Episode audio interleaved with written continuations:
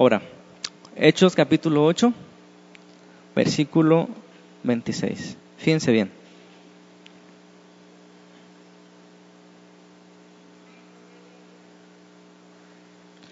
Dice la palabra del Señor, y quiero que pongan atención porque no es tan sencillo como parece lo que estamos leyendo ahí. Sorpréndase. Dice, un ángel del Señor habló a Felipe diciendo, levántate y ve hacia el sur, por el camino que desciende de Jerusalén a Gaza, el cual es desierto. Ok. Si logran este, pesar la magnitud de esas palabras, ¿les parece normal eso, ese pasaje que estamos viendo ahí? Ese es el sermón número 50 y apenas vamos en Hechos capítulo 8, son 28, no sé si vamos a acabarlo, si el Señor va a decir cámbiale ya, pero hasta ahorita vamos 50 sermones acerca de Hechos y yo quiero que analicemos, ¿ustedes creen que esto es algo normal? Eso que le sucedió a Felipe, dice, ¿qué dice ahí? Un ángel del Señor habló a Felipe. ¿Cada cuándo sucede eso? Muy poco. Hay, personas que alucinan, que les hablan, pero ¿realmente cuántas veces pasa eso? Pero fíjense bien, lo importante no es la experiencia, quién habla, si es un ángel, o si fue en un sueño, o si fue con un accidente. Lo importante no es cómo nos habla Dios, sino que el que nos habla es Dios y sobre todo el mensaje que nos está dando. Eso es lo que debemos rescatar cuando tengamos nosotros Dios me dijo. Lo importante es hacia dónde va eso que Dios te dijo, no tanto cómo fue. ¿Sí? Porque a veces, vuelvo a repetir, pensamos que Dios nos habla y, y realmente no necesariamente. Ok, ya leímos ahí lo que estamos viendo. Hemos visto ocho capítulos, hermanos, desde el principio, cuando Jesús este, resucitó, se les apareció a sus discípulos por 40 días, ¿se acuerdan? Ellos mismos vieron cómo Jesucristo subió al Padre, le dejó una comisión. Ellos comenzaron a, a, obedecer lo que Jesucristo les dijo y se acuerdan aquellos 120 hombres esperaron que el Espíritu Santo descendiera con poder. En ese mismo día que descendió con poder, Pedro predicó el primer sermón evangelístico, se convirtió en tres mil, sin contar a mujeres y niños. Unos días después se unieron otros dos mil, serán cinco mil en pocos días. Siguió creciendo la iglesia, aproximadamente, dicen los estudiosos, 25 mil personas se convirtieron en los primeros meses al cristianismo. Después vemos la vida de Esteban, cómo fue apedreado, fue matado, y inmediatamente de la muerte de Esteban, la iglesia comienza a sufrir una persecución fuerte. Muchos de ellos tuvieron que salir de sus casas, vivían en Jerusalén y tuvieron que irse a Samaria o a parte de Judea. Y, nosotros leemos así y dije, ah, pues qué, buena onda esos hombres, ¿no? Pero yo quiero que, que traslademos siempre lo que, lo que está viviendo ellos a nuestras vidas. ¿Qué pasaría si por causa de Jesucristo, del Evangelio, nosotros tuviéramos que dejar nuestro trabajo y, e huir a otra ciudad, ¿estarían dispuestos? No es tan sencillo como decir sí, amén. Porque, de hecho, acabamos de ver el miércoles, ¿verdad?, con la historia de Zacarías o Ageo, que el pueblo había sido enviado a Babilonia, esclavos, vivieron 50, un poquito más de 50 años. Imagínate 50 años viviendo allá, tuvieron hijos, los hijos estaban cómodos, ya tenían sus escuelas, hablaban en aquel idioma, y de repente Dios les dice, vuelvan a Jerusalén, porque quiero reconstruir el templo.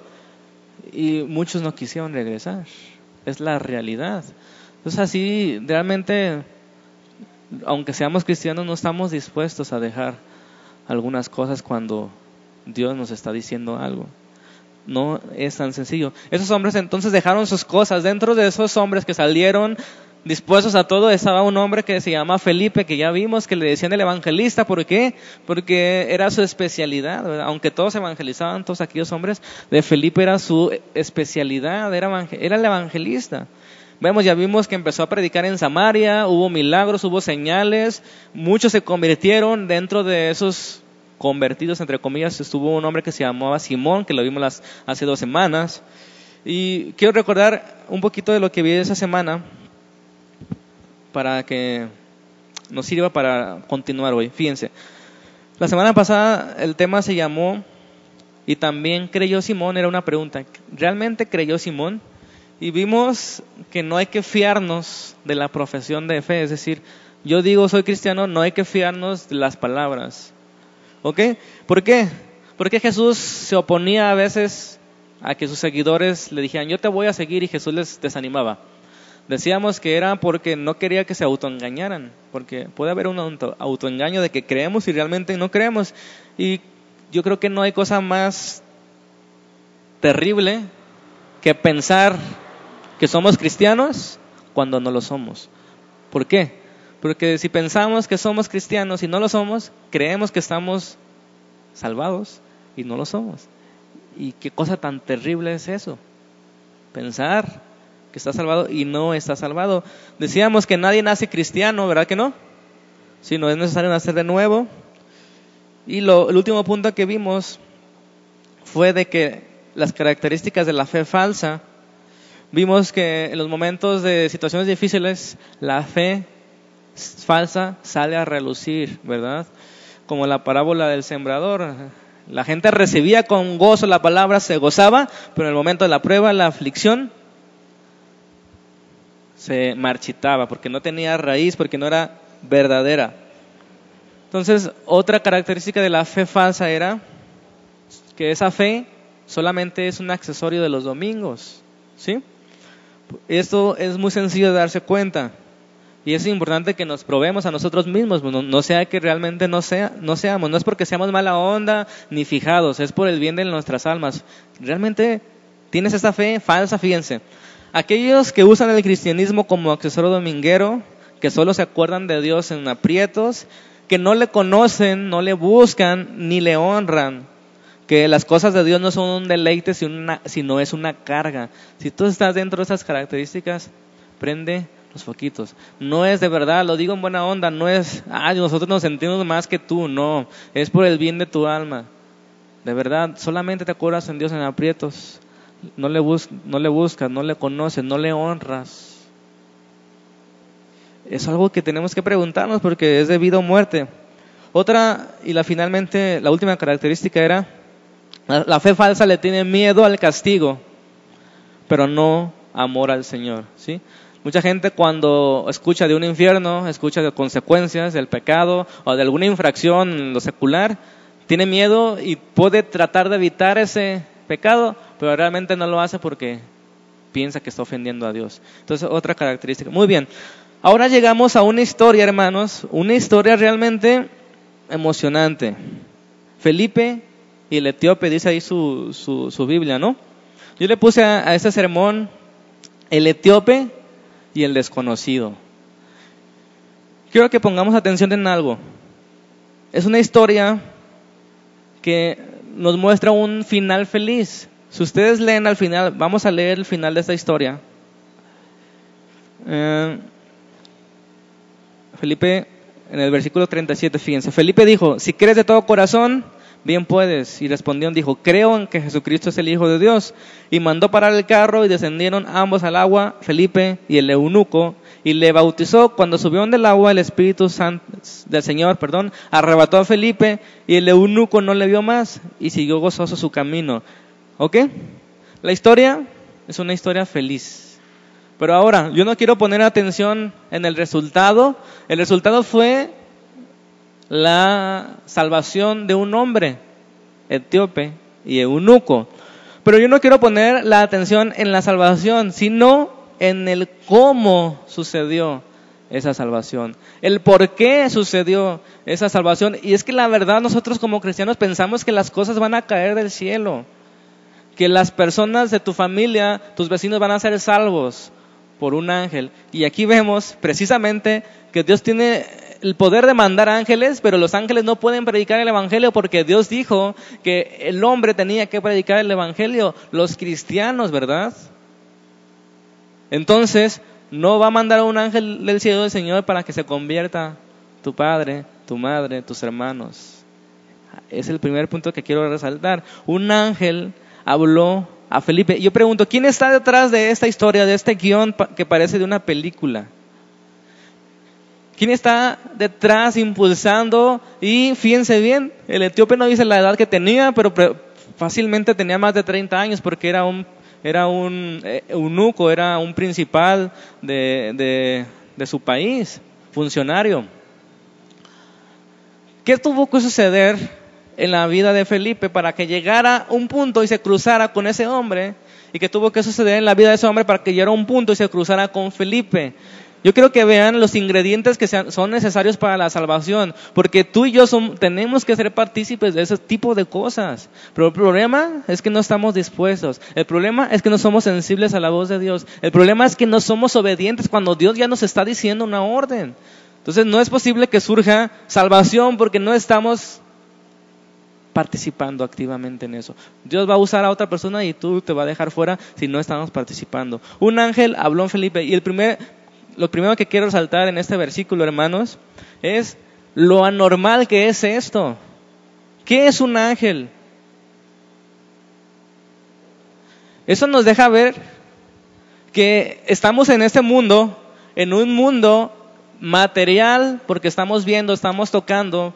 Es un mundo pasajero también, pero que haya ángeles, que no los veamos con nuestros ojos, nos, nos habla de una realidad espiritual, ¿están de acuerdo? No todo es material, no todo está en lo que vemos. Existe algo que no se ve y que la Biblia menciona una y otra vez, ángeles, arcángeles, serafines, querubines, demonios, Satanás, Dios, son cosas que no vemos, pero que es una realidad que existen. Por eso les decía que esto que es una batalla a veces entrar en la presencia de Dios, alabarle con sinceridad, sin distracciones, con profundidad. No es una cuestión solamente de querer o no querer, es una batalla espiritual muy fuerte. Les digo en realidad, muchas veces yo he querido y no he podido. No he podido entrar, no he podido profundizarme, no he podido expresarme. Porque hay una lucha espiritual, algo que no se ve. No solamente es carnal, sí, la carne es débil y es floja y lo que tú quieras, pero la lucha es más profunda que eso que, vemos nada más. Lo material y el humanismo es lo que hoy está a todo lo que da y es lo que el hombre está diciendo que necesita. Como nunca antes, hermanos, el materialismo se está sobreexaltando. Lo que el hombre quiere, lo que el hombre desea, lo que el hombre anhela, eso es lo que se pone énfasis. Y tú eres un hombre exitoso si alcanzas lo que tú quieres y tienes lo que tú quieres. Pero ese materialismo y ese humanismo, ese humanismo dice que el hombre es su propio Dios. Eso nos enseña que, eso nos habla de que no necesitamos un Dios. ¿Para qué necesitamos un Dios si el hombre puede gobernarse a sí mismo, si el hombre puede hacer sus proyectos, si el hombre puede crear sus proyectos, puede construir grandes edificios y de alguna forma el hombre está buscando construir una torre hacia el cielo, su propia salvación? Pero eso sabemos en, la historia de, de la Torre de Babel que no es posible. No es posible llegar al cielo o a Dios mediante ningún medio que el hombre pueda construir. Hermanos, es una realidad, existe el bien y el mal, eso es lo que explica las guerras, eso es lo que explica la apatía de los cristianos aún. Es una guerra entre el bien y el mal, una guerra espiritual potente. No es tan fácil como querer.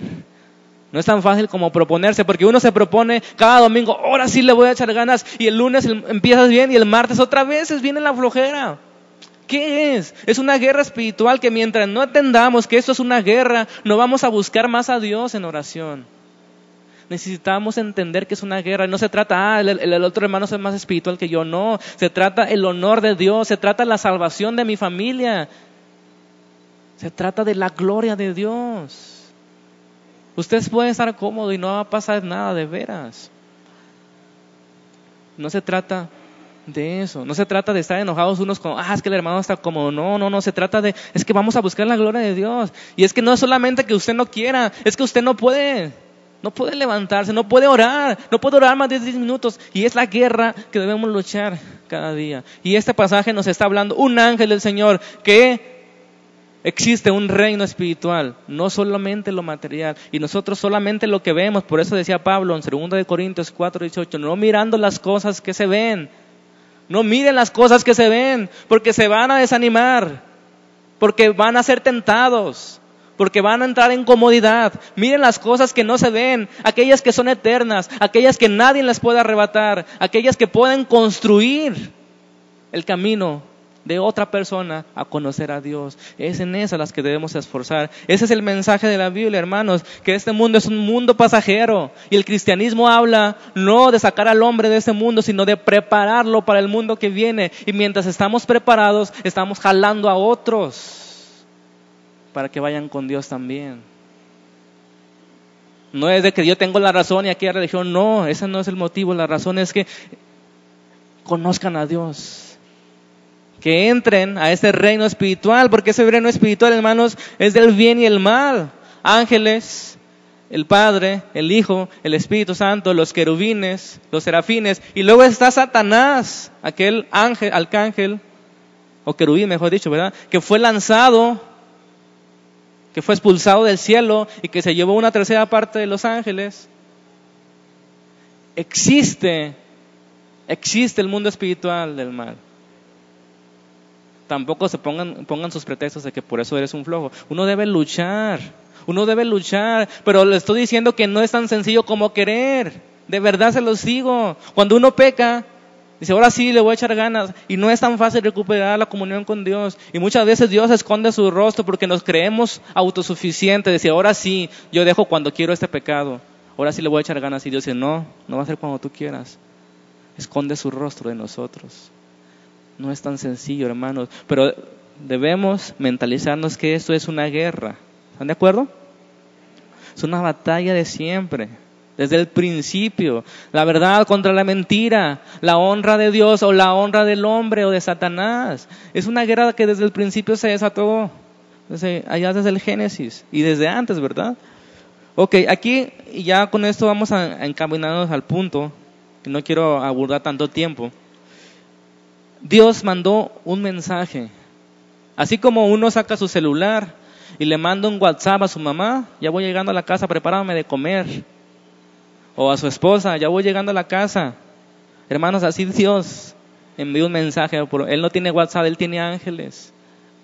De hecho, la definición más sencilla de ángel es un mensajero. Pero un ángel es un ser espiritual, no es un ser material como tú y como yo. Es un ser espiritual. Entonces Dios mandó un ángel. ¿Están de acuerdo? ¿Qué hizo el ángel? ¿Qué es lo importante de resaltar aquí? Lo primero que tengo que decir, hermanos, es que esa historia no fue un accidente, aunque parece que lo fue. No fue un accidente. ¿Por qué mandó Dios al ángel? ¿Cuál era el interés de Dios de mandar al ángel? ¿Por qué está preocupado Dios por mandar a un ángel y que le diga un, un mensaje a Felipe? ¿Ustedes qué piensan?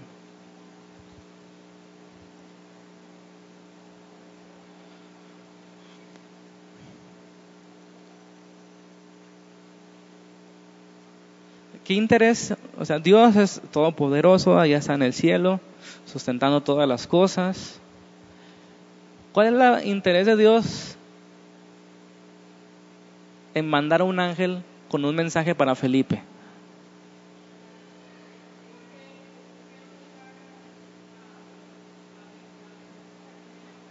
Así es.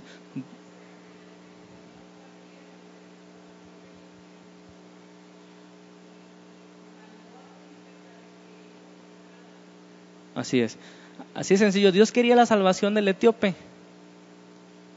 Pero fíjense, fíjense la ecuación que se necesita. Se necesita, número uno, un hombre dispuesto y obediente. Número dos, un hombre que esté en búsqueda de la verdad. Ese era el etíope. la ecuación perfecta. Cuando suceden esas cosas, Dios dice, ve, háblale allá. Ve, dile acá. Y eso, un ángel del Señor habló a Felipe Qué hermoso sería que, fuéramos tan sensibles a Dios para escuchar. Ve allá. Yo creo que a alguno de ustedes le ha pasado una, dos o tres veces en su vida, o a lo mejor una. A mí una o dos me ha pasado nada más. Y no es, no es que diga que fue un ángel, lo que digo es que Dios te pone un, un sentir, ve allá. Pero ¿a qué? Ve, sabe. Fíjense cómo es el, ese llamado de Dios a Felipe, es en dos tiempos primer lugar le dice, levántate y ve al sur por el camino que desciende de Jerusalén a Gaza, el cual es desierto. Fíjense, Dios le dio una orden primeramente. Levántate. Y esa palabra, estuve viendo el griego, significa prepárate. Yo creo que eso nos dice mucho. Prepárate. Si uno está preparado, Dios en cualquier momento va a decir, ve allá. Pero si no estás preparado, si no estás empapado de las cosas de Dios, si no sabes la palabra, si no sabes el Evangelio, ¿tú crees que Dios te va a decir, ve allá? Por supuesto que no, no entras en la ecuación de Dios. Necesitas estar buscando, necesitas estar dispuesto, necesitas ser obediente. Dios le dijo, levántate, prepárate y ve hacia el sur, por el camino que desciende a Jerusalén, a Gaza. Pero fíjense bien, no le dijo Dios a qué iba, pero tampoco Felipe, pero ¿a qué voy a ir, Señor? Allí hace mucho calor. ¿Se dan cuenta? Pero fíjense, algo más interesante, esa traducción hacia el sur, hay otra posible traducción en el griego que dice al mediodía, porque el sol sale al sur a mediodía, según los comentaristas. Entonces le dice, ve al sur, perdón, al mediodía, por el camino del desierto. Oh Señor, pero el desierto y al mediodía, pero el Señor sabía que a esa hora precisamente iba a regresar el eunuco de Jerusalén hacia su país, Etiopía. Yo pregunto, si Felipe no hubiera entendido, escuchado, obedecido la hora que Dios le dijo, no hubiera encontrado al eunuco y no hubiera habido esa ecuación de Dios para salvación hombre dispuesto y obediente y hombre en búsqueda de la verdad. Hermanos, hay muchos hombres en busca de la verdad y tú y yo no estamos preparados y tú y yo no hemos sido obedientes a Dios. Ve y dile, ve y dile. Y nosotros nos quedamos callados, no nos sentimos capaces. ¿Están de acuerdo? Pues debemos ser obedientes a la hora que Dios dice, porque la obediencia pospuesta es desobediencia. Ah, mañana lo hago. ¿Verdad que no? ¿Qué tal si Felipe dice, no, déjame, me, tomo, me como una torta ahogada ahorita y después voy? Porque luego va a estar pesado el camino, era un camino largo. Él fue a la hora que el Señor le dice. Pero hermanos, vuelvo a repetir y sin afán de nada, si no estamos puntuales una vez a la semana al servicio, yo pregunto, ¿Dios nos va a delegar cosas así como a Felipe? Es obvio que no. Necesitamos em, comenzar a cambiar nuestros hábitos, nuestros malos hábitos. Necesitamos a tomar en serio las cosas de Dios, porque hermanos, nosotros no pensamos que cuando venimos a la iglesia pueda pasar algo sobrenatural, porque ni, siquiera estamos conscientes de que pueda pasar algo sobrenatural, pero realmente pasa. El Señor habita en las alabanzas de su pueblo, dice la palabra, y yo creo lo que dice la palabra. Aunque estemos apáticos, el Señor está aquí. Lo sientas o no lo sientas, el Señor está en la alabanza de su pueblo. El problema es que no somos sensibles, y no hablo de llorar o no llorar sino de ser obedientes al Señor. No se trata del domingo llegar con buena cara y, estar muy animado, se trata de cada día, cada mañana. Es una lucha, una lucha de lo material y lo espiritual. Y no es fácil, se los insisto, no pienses que es fácil. Lo has intentado y lo vuelves a intentar y, y vas a volver a detenerte porque no es fácil, nada fácil. Es por eso que debemos ir al Señor en oración, porque no es fácil, no es en nuestras fuerzas, como el mensaje de, del Señor a Zacarías, ¿se acuerdan? No con ejército, no con fuerza, sino con el Espíritu Santo. Hermanos, ese es el principio para todas las cosas de Dios. Evangelizar, orar, obedecer. No es en las fuerzas tuyas, es por medio del Espíritu Santo de Dios. Dios le dijo, levántate y ve al sur, pero no le dijo a qué iba. ¿Se dan cuenta? Eso se lo dijo después, pero Felipe fue obediente. Y yo quiero decirte que Dios muchas veces prueba nuestra obediencia, pero nosotros preguntamos, ¿pero a qué voy a ir? O que vayas. Como cuando le dijo a Abraham, sal de tu tierra y tu parentela al lugar que yo te mostraré. No le mostró ningún lugar, pero le dijo, sal. Y ya cuando iba en camino, ahora sí le mostró. Así veo que Dios trabaja con sus siervos. Primero prueba tu obediencia, tu disposición. Levántate y sal. Cuando ve tu disposición y tu corazón de verdad para el Señor, así te dice, mira, acércate allá. lo que sucedió aquí. Vamos a leer 26 nuevamente. Un ángel habló a Felipe y le dijo, levántate y ve hacia el sur por el camino que desciende a Jerusalén, a Gaza, el cual es desierto. Entonces, la versión mexicana dice, Felipe se quedó viendo la televisión y dijo, mañana iré y veré la gloria de Dios. ¿No? ¿A poco no queda mejor esa en la salvación mexicana? Felipe dijo, no, Señor, iré. Se levantó y fue, ¿verdad? Fíjense bien, ahí se juntó la ecuación de Dios, disposición de un hombre, obediencia. Entonces, dice ahí, y sucedió, o sea, ese sucedió, no fue un accidente. Felipe escuchó a Dios y Felipe obedeció a Dios. Entonces sucedió Parece casualidad, pero no fue casualidad. Solamente esas casualidades les pasan a los hombres preparados y dispuestos y obedientes. Sucedió que un etíope, eunuco, funcionario de Candace, reina de los etíopes, el cual estaba sobre todos sus tesoros y había venido, fíjense bien, a Jerusalén, ¿para qué? Para adorar. Volvía sentado en su carro y leyendo al profeta Isaías. Ok, fíjense bien, el etíope era funcionario. Etiopía es un país que está en África. Y esa palabra, la raíz que se llama etíope, es, da, nos habla de la piel muy negra. Entonces los etiopíos eran de piel muy negra. Y desde el Antiguo Testamento estaban cerca del pueblo de Israel. Y fíjense, vamos a leer, si me acompaña, a Deuteronomio 23.1. Alguien que lo pueda leer fuerte. Deuteronomio 23.1.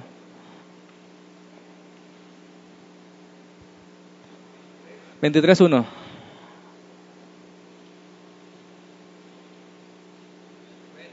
Chale.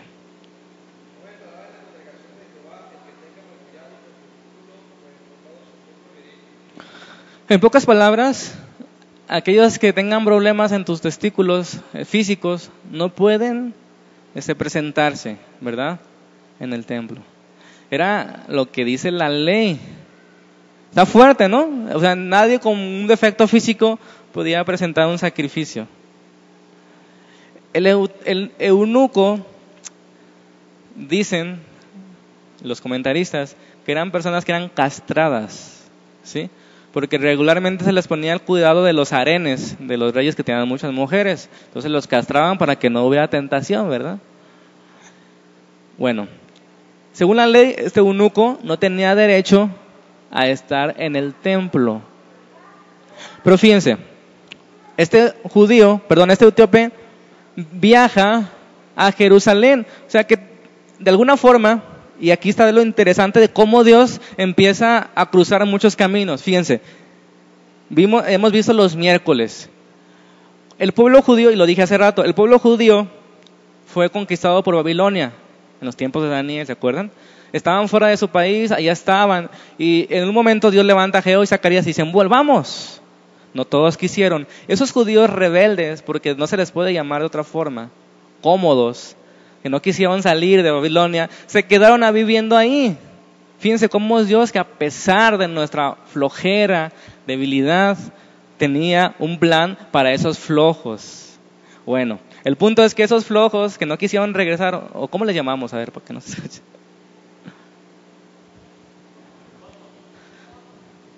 judíos que tenían sus negocios, ¿verdad? Eran negociados, negociantes. Bueno, fíjense, esos hombres se quedaron ahí a vivir en Babilonia.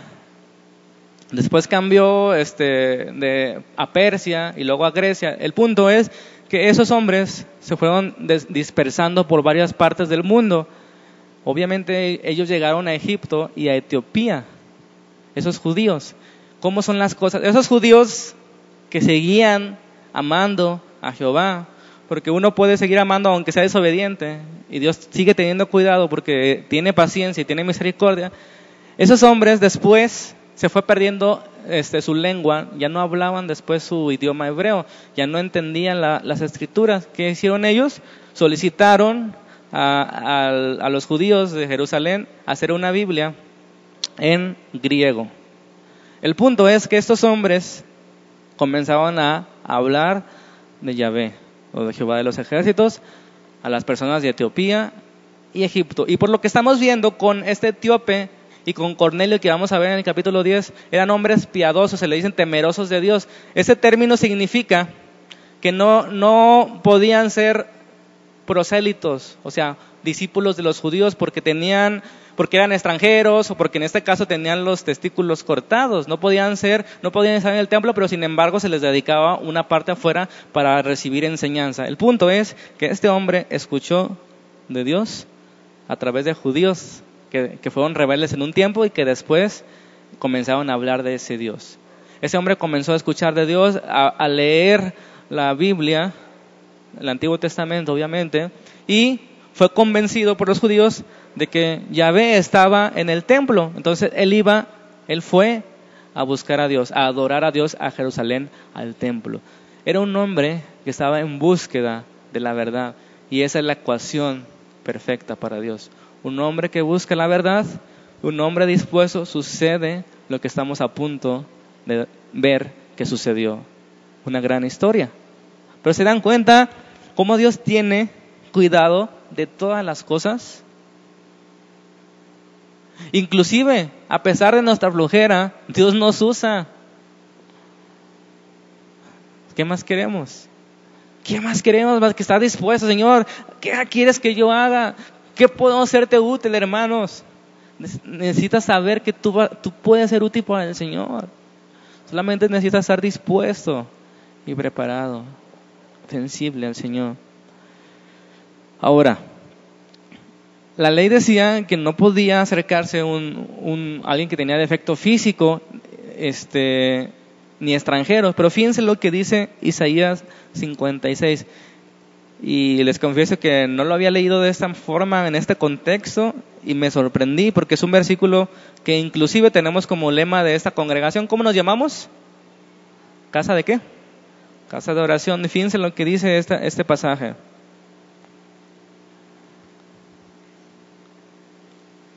Versículo 3, ¿estamos ahí? Y el extranjero que sigue a Jehová no hable diciendo, me apartará totalmente Jehová de su pueblo. Fíjense bien, ni dígale eunuco, he aquí soy un árbol seco. Eso es lo que se decía en esos tiempos. Entonces aquí Dios le está dando una palabra a Isaías de lo que iba a ser después. Que nadie con defectos físicos, ningún, ningún extranjero podía poner podía, podía estar separado de Dios ya, fíjense.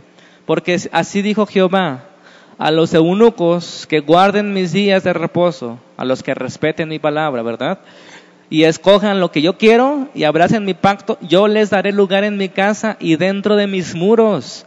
Y nombre mejor que el de hijos e hijas, hombre perpetuo les daré que nunca perecerá y a los hijos de los extranjeros que sigan a Jehová para servirle y que aman el nombre de Jehová para sus siervos, a todos los que guardan el día de reposo para no profanarlo y abracen mi pacto, yo los llevaré a mi santo monte y los recrearé en mi casa de oración. Sus holocaustos y sacrificios serán aceptados sobre mi altar, porque mi casa será llamada casa de oración para todos los pueblos. Qué bendición. Porque la ley era muy estricta y tenía razón. Pero ningún hombre puede ser salvo por la ley. Eso después nos enseñó el Señor Jesucristo y Pablo. Entonces, hay esperanza para los eunucos, para los extranjeros, para las mujeres, para los pecadores. Amén. Que dice aquí la palabra, les daré un lugar en mi casa y dentro de mis muros. A ustedes, eunucos, que piensan que por sus defectos físicos no pueden entrar. Va a llegar un tiempo, dijo Jesús, donde los adoradores le adorarán al Padre en espíritu, ¿verdad? Donde no será en un monte, donde no será en un templo, sino será en el corazón. Es ahí donde vamos a adorar. Y va a llegar el tiempo y la hora es, dijo el Señor, los que crean de su interior correrá, un río de agua viva. Ya no hay mujer, ya no hay hombre, ya no hay griego, ya no hay judío, ya no hay extranjero, ya no hay eunuco, ya no hay de defectos físicos. Todos pueden creer y ser salvos. Y mi casa será llamada casa de oración para todos los pueblos. Eso era difícil de asimilar para los judíos, que solamente ellos se creían los únicos escogidos. Pero no entendían que fueron escogidos para ser luz a otros y que otros pudieran integrarse. Es una cosa que no entendemos. Si nosotros somos elegidos, hermanos, no es porque somos mejores que los demás, sino somos elegidos para mostrar esa luz, para que otros alcancen esa salvación. Amén. Entonces, ¿cómo Dios comenzó a destruir todas las barreras. Un pasaje atrás vimos que los samaritanos y los judíos siempre se peleaban desde tiempos inmemoriales y un tiempo Dios destruyó esa barrera y Pedro y Juan tuvieron que ir a orar para que recibieran el Espíritu Santo y, y pudieran decir, ya no hay más samaritanos y judíos, todos somos cristianos, todos somos uno, ya no hay más separación. Ya no hay más judíos y aquí ya no hay más gente, aún extranjeros o con defectos físicos que puedan estar separados de Dios porque mi casa será llamada casa de oración para todos los pueblos. Ahora, con eso me voy encaminando al final. Este hombre etíope y eunuco, el proceso de encontrarse con el Evangelio que Felipe le predicó, no fue de un día para otro Fíjense, él viajó mucho tiempo para llegar a Jerusalén. ¿Para qué? Para adorar a Dios. Él estaba en búsqueda de Dios. ¿Cuántas veces le tuvo que decir un judío allá en su país, mira, este es el Dios poderoso? El Dios de Abraham, de Isaac y de Jacob. Yo quiero que pienses, hermanos, ¿qué tiene que suceder para que esta ecuación llegue al momento clímax donde la persona que busca la verdad la encuentre y, tú y yo podamos ser partícipes de eso. ¿Qué tiene que pasar en mi vida y qué tiene que pasar en la del otro? No es algo que surge de la nada. Es por eso que de verdad tenemos que estar orando, orando, orando por, por tu vecino, por tu primo, por tu papá, por tu hermano, porque no va a pasar de la noche a la mañana. Tienen que ser mucho tiempo de preparación. Pero cuando uno está dispuesto suceden cosas como esta. Fíjense lo que dice el Salmo 68.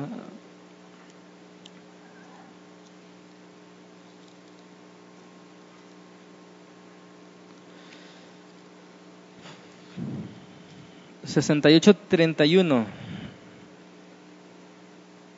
Y quiero resaltar que ese salmo fue escrito mil años antes de Cristo, aproximadamente.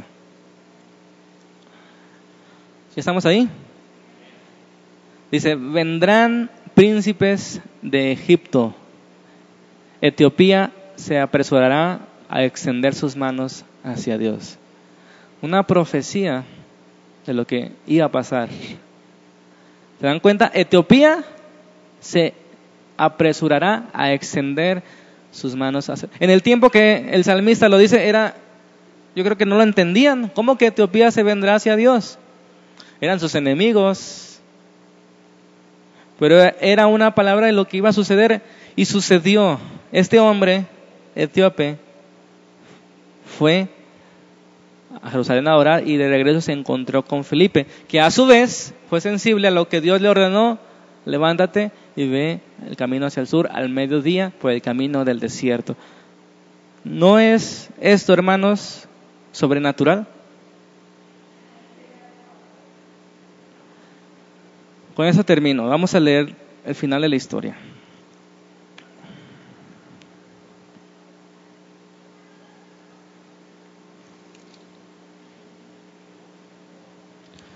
Fíjense. Volvía sentado en su carro y leyendo al profeta Isaías, el etíope. Fíjense, esto no es algo sencillo. El Espíritu dijo a Felipe, acércate y júntate a ese carro. Ahí se le reveló ya otra instrucción, ¿verdad? Cuando él fue obediente. Acudió Felipe, le oyó que leía al profeta Isaías y dijo, pero ¿entiendes lo que lees? Él dijo, ¿y cómo podré si alguno no me enseñare? ¿No se recuerda la, palabra donde dice, ¿cómo oirán si no hay quien les predique? Y rogó, o rogó a Felipe que subiese y se sentara con él. El pasaje de la escritura que leía este. Como oveja a la muerte fue llevado y como cordero mudo delante de que lo trasquila. Así no abrió su boca, en su humillación no se le hizo justicia, mas su generación, ¿quién la contará? Porque su vida fue quitada de la, porque fue quitada de la tierra su vida. Era Isaías 53, 7 y 8, ¿verdad? Respondió el eunuco diciendo a Felipe, te ruego que me digas de quién dice el profeta esto, de sí mismo o de algún otro. Hermanos, se cayó ya. Estaba todo preparado. O sea, qué casualidad que estuviera leyendo precisamente ese capítulo 53 de Isaías, el 1. ¿Ustedes creen que fue casualidad que al mediodía pasara ese carro por ahí y que Felipe llegara por otro camino y que el eunuco estuviera leyendo ese pasaje? Y luego todavía se la pone más fácil a Felipe. ¿De quién habla? ¿Del profeta o de otro? Tenía todo servido, hermanos. Eso sucede cuando uno está dispuesto a obedecer a Dios. La gente tiene hambre, te ruega, dime, ¿de qué trata? Y tú hablas, comienzas a abrir su boca, dice, abriendo su boca Felipe y comenzando desde esa escritura le anunció el Evangelio de Jesús. Es otro problema que no conocemos el Antiguo Testamento. Y desde ahí comienza el Evangelio, lo, lo hemos visto en esos sermones y lo vamos a ver la siguiente semana. Tenemos que empaparnos de eso, hermanos, para que tú cuando te encuentres a un eunuco que te ruegue que le expliques, tú sepas contestarle y a partir de esa pregunta tú comiences a trazar un camino que lo lleve a la salvación. Ese es el propósito de cualquier vez que Dios te hable. Para que alguien sea salvo, siempre es así, es lo que a Dios le interesa. No le interesa si sientes bonito o no sino qué vas a hacer con ese mensaje. Ve y habla, ve a ese lugar. Amén. Y yendo por el camino llegaron a, fíjense, le anunció el Evangelio de Jesús, ya eso es profundo, ¿no? Tan claro quedó el Evangelio de Jesús que el fin se lo que sucedió. Y yendo por el camino llegaron a cierta agua y dijo el eunuco, aquí hay agua. ¿Qué impide que yo sea bautizado? A ver, a ver, espérame. Algo está pasando. ¿Por qué los cristianos se bautizan como 20 años después, cuando se sienten seguros? Es al instante. Si entendimos el Evangelio, si creímos de verdad, aquí hay agua. Y próximamente va a haber bautizos a los que no se han bautizado. Muy pronto, amén y le mandó parar el carro y descendieron ambos al agua y Felipe y el eunuco le bautizó cuando subieron del agua. Fíjense, otra cosa, el Espíritu del Señor arrebató a Felipe y el eunuco no le vio más y siguió gozoso su camino. Otra cosa y otro principio nos deja aquí, hermanos, quien sea que te hable, uno no debe poner la, la, vista en el hombre. Por eso Dios se lo arrebató. A lo mejor le iba, le va a hacer ahí una estatua al eunuco, quién sabe sus tradiciones, ¿verdad? Lo arrebató y dijo, bueno, sigo mi camino gozoso, ya me dijo el camino, la salvación, soy salvo y soy de Jesucristo. ¿Qué pasó con el eunuco etíope? Pues quiero decirles algo importante y con eso termino. Etiopía es un país en África. Fue el primer país o de los primeros países que existe el cristianismo. ¿Todo por qué? Felipe, mejor dicho, el etíope y un desconocido. Ese se llamó el título del sermón. Un desconocido para el etíope. Ponte en la mente, nosotros estamos familiarizados con Felipe, pero ponte en la mente del etíope. Él va a Jerusalén, va a regreso, se encuentra un desconocido. Y un desconocido le declaró la verdad. Una verdad que lo hizo conocer, lo hizo entender. Y hermanos, no hubo un procedimiento, ah, tráeme, unos documentos, vamos a esperar a que estés seguro. No, en ese tiempo, si crees, eres salvo. El perdón de los pecados es para ti y recibe el don del Espíritu Santo y eres salvo. Tan es así que Él se bautizó en ese instante. Tan es así que ese hombre fue a su país y comenzó a predicar de Jesucristo porque eso era lo que hacían esos cristianos cuando le conocían. Predicaban y predicaban aunque les costara la muerte. Y estoy seguro que ese hombre y a través de ese hombre muchos judíos que le habían hablado de él creyeron en el Mesías. Ahora, en la actualidad, África, hermanos, es un país que tiene el 53% de cristianismo. ¿Todo por qué? ¿Cómo comenzó? Por un etíope y un desconocido. Yo quiero insistirte, hermano, que seas obediente al Señor.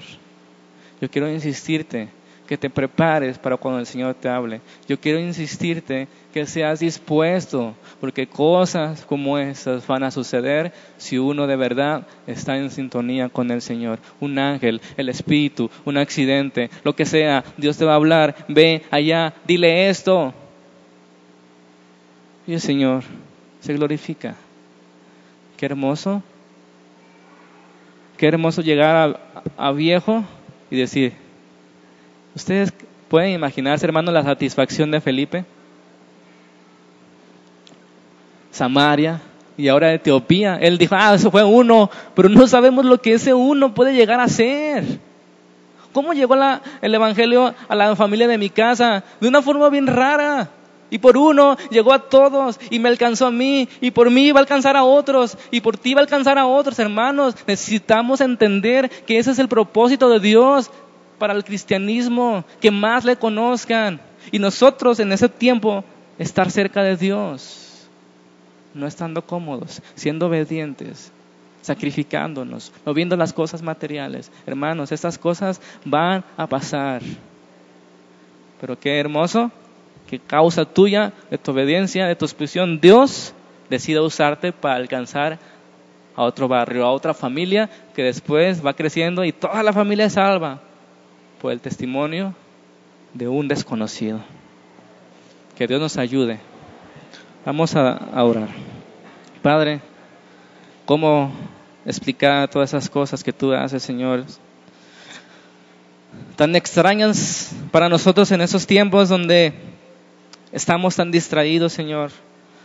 Televisión, internet, trabajo, familia, tráfico, cansancio de verdad, Señor, necesitamos que tu Espíritu Santo nos acuda en esos tiempos como creyentes, Señor, de entender, de vivir, Padre, no en comodidad, de estar dispuesto, Señor, a que uno más etíope pueda conocerte, Señor, pero sabemos que eso no es sencillo. Necesitamos estar dispuestos, necesitamos estar preparados. Ayúdanos, Señor, para ser hombres fieles y estas reuniones de evangelismo la siguiente semana, Señor, podamos invitar a alguien y que después de la reunión podamos aprender, podamos empaparnos, podamos convertirnos en un evangelista, Señor, de poder, como Felipe, Señor. Usa nuestras vidas, Señor, como decíamos la canción, que tu voluntad, Señor, que, nosotros menguemos y que, podamos, que tú puedas crecer en nosotros. Que franta nuestro corazón si es necesario. Dirige nuestras vidas. Nosotros queremos hacer tu voluntad, Señor, pero sabemos que no es fácil porque la guerra no es contra sangre ni carne, sino contra potestades. Oh Señor, no es fácil porque nosotros queremos y siempre hay algo que nos impide. Ayúdanos a vencer, a tomar la armadura del Señor y poder detener los dardos del enemigo y poder ponernos la espada de la palabra, los zapatos del Evangelio, el casco de la salvación. Ayúdanos, Señor, porque nuestras fuerzas no podemos, lo hemos intentado y no podemos. Ayúdanos a no vencernos, a no descansar, hasta vivir Oh Señor, hasta vencer esos poderes sobrenaturales que muchas veces no vemos, pero que están ahí y que habrá una guerra hasta que nosotros nos vayamos contigo. Danos la victoria en cada día, Señor, que podamos ser hombres y mujeres fieles a ti. Te lo pedimos en el nombre de Jesús.